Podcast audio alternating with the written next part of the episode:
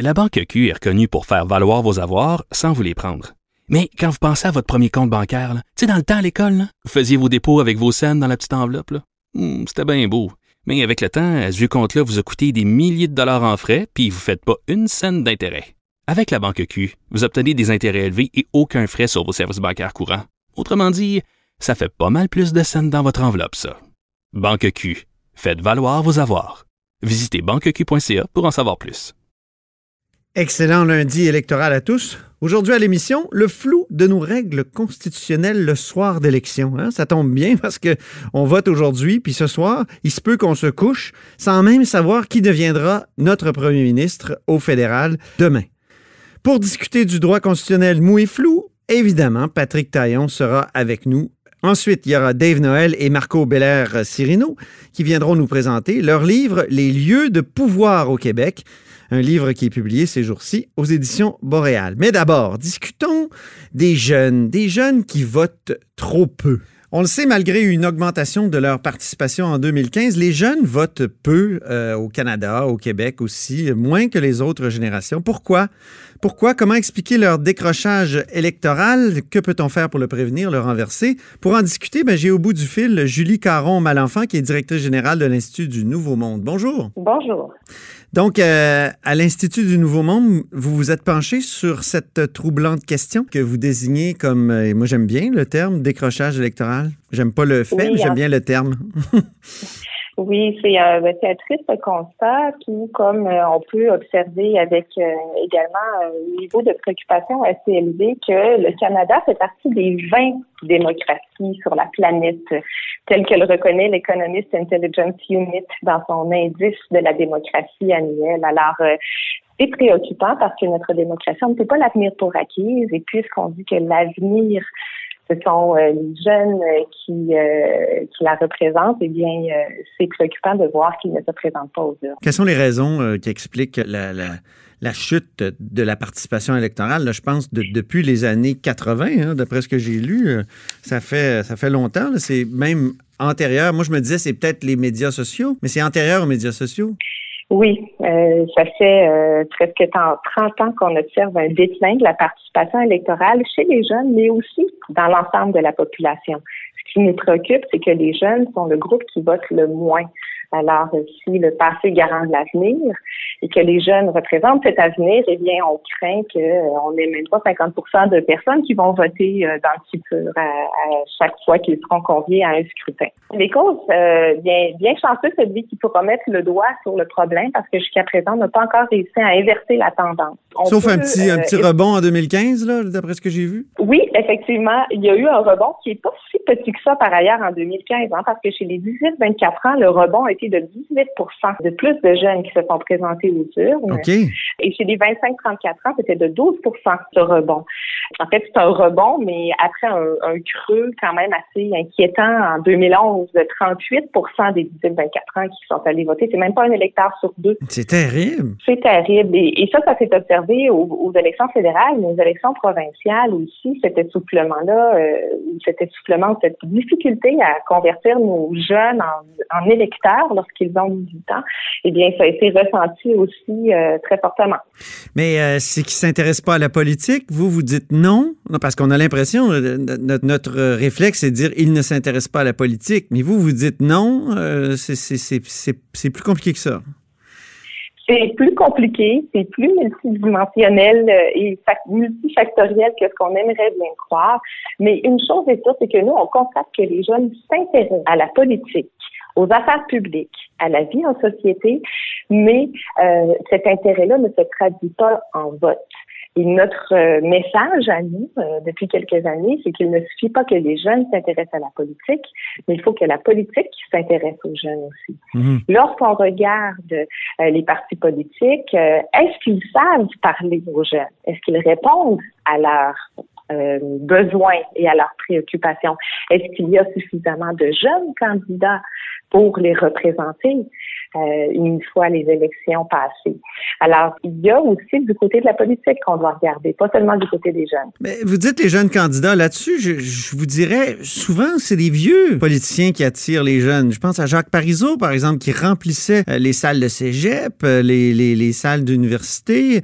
Aux États-Unis, Bernie Sanders est une personne qui, qui exerce beaucoup d'attrait chez les jeunes. Alors, est-ce que c'est vraiment des jeunes de, candidats dont on a besoin ou est-ce que c'est pas justement des, des gens d'expérience qui savent parler aux jeunes, qui savent les faire rêver? Euh, ben, j'aurais envie de poser la question aux jeunes. Je suis moi-même pas une jeune, alors euh, j'aurais de la difficulté à vous répondre, mais je vous dirais ah, que pour, certains, pour certains, ce sera d'entendre parler d'une immense grise qui va les inspirer. Pour d'autres, ce sera d'avoir le sentiment que la personne qui est devant eux vit les mêmes problématiques qu'eux. Euh, les jeunes ne sont pas un groupe homogène.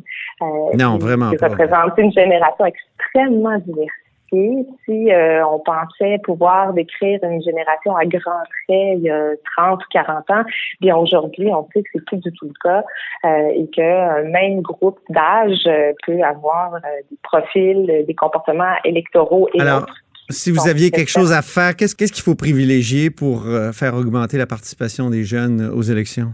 Eh bien, je pense que d'une part, il y a l'éducation à la citoyenneté, l'éducation civique qui doit être faite et inculquée dès le plus jeune âge. Il ne faut pas attendre de parler aux jeunes euh, au moment où ils deviennent électeurs. Il faut les intéresser à la chose politique bien avant qu'ils ne se convertissent en électeurs. Donc, semer en eux cette préoccupation.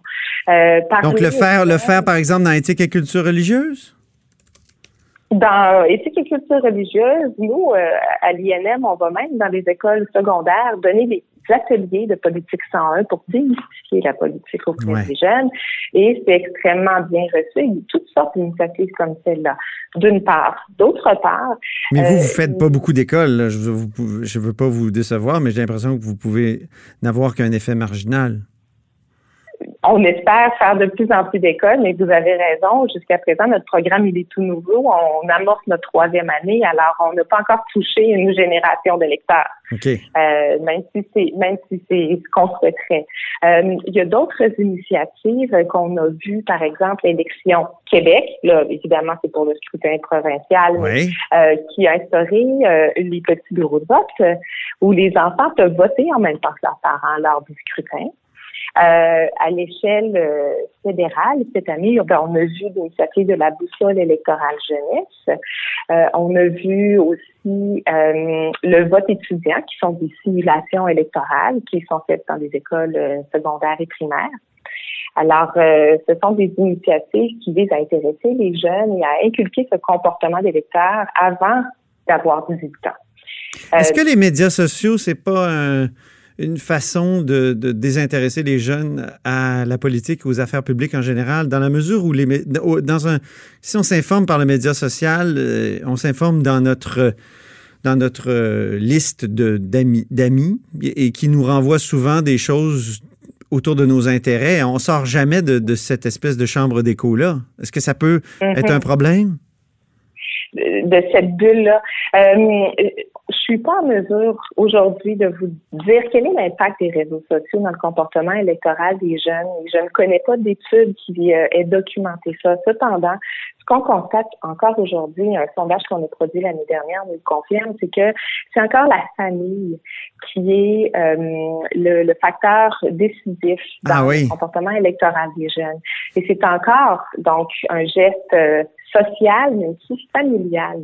Alors, ce que j'ai envie de dire à tous les parents qui, qui nous écoutent ou qui nous lisent, c'est amener votre enfant avec vous au bureau de vote. Oui. Je l'ai fait, moi, pour mes trois enfants, Julie. C'est formidable. très fier de le dire. Puis j'ai un autre truc qui vient de. C'est un ami qui vient de mettre ça sur Facebook. C'est très intéressant. Il dit Certains se plaignent que les jeunes ne s'intéressent pas à la politique. Pendant ce temps, les miens ont compris depuis longtemps qu'ils pouvaient utiliser la soirée électorale comme un prétexte pour se coucher super tard un soir de semaine. Mm-hmm. En effet. Est-ce que c'est pas là une clé? oui, mais ça fait partie d'un processus de socialisation, le vote, et puis la famille est encore le, milieu qui est le plus déterminant dans le comportement des lecteurs. Dernière question, le vote à 16 ans, est-ce que ce serait pas une bonne chose? Ben, nous, on l'a déjà suggéré. Alors maintenant, est-ce que on, peut conduire à 16 ans? Pourquoi on ne pourrait pas voter? Euh, je pense que oui. Euh, maintenant, est-ce qu'on est prêt à le faire? La réforme du mode de scrutin en est une autre aussi. Les électeurs sont de plus en plus cyniques face au sentiment que leur vote ne compte pas, qu'ils ne sont pas représentés justement. Mm-hmm. Alors, euh, la réforme du mode de scrutin, je pense que vous avez, vous en savez autant que moi sur le sujet. il y a beaucoup de rendez-vous manqués, mais l'attente des électeurs, elle est toujours là. Bon, ben très bien. Ben, au plaisir d'en reparler. Julie Caron, Malenfant et bien hâte de voir les résultats de ce, de ce scrutin. On va se coucher tard avec nos enfants. Oui, merci. Salut. OK, bye bye, au revoir. Julie Caron Malenfant est directrice générale de l'Institut du Nouveau Monde. Vous êtes à l'écoute de là-haut sur la colline.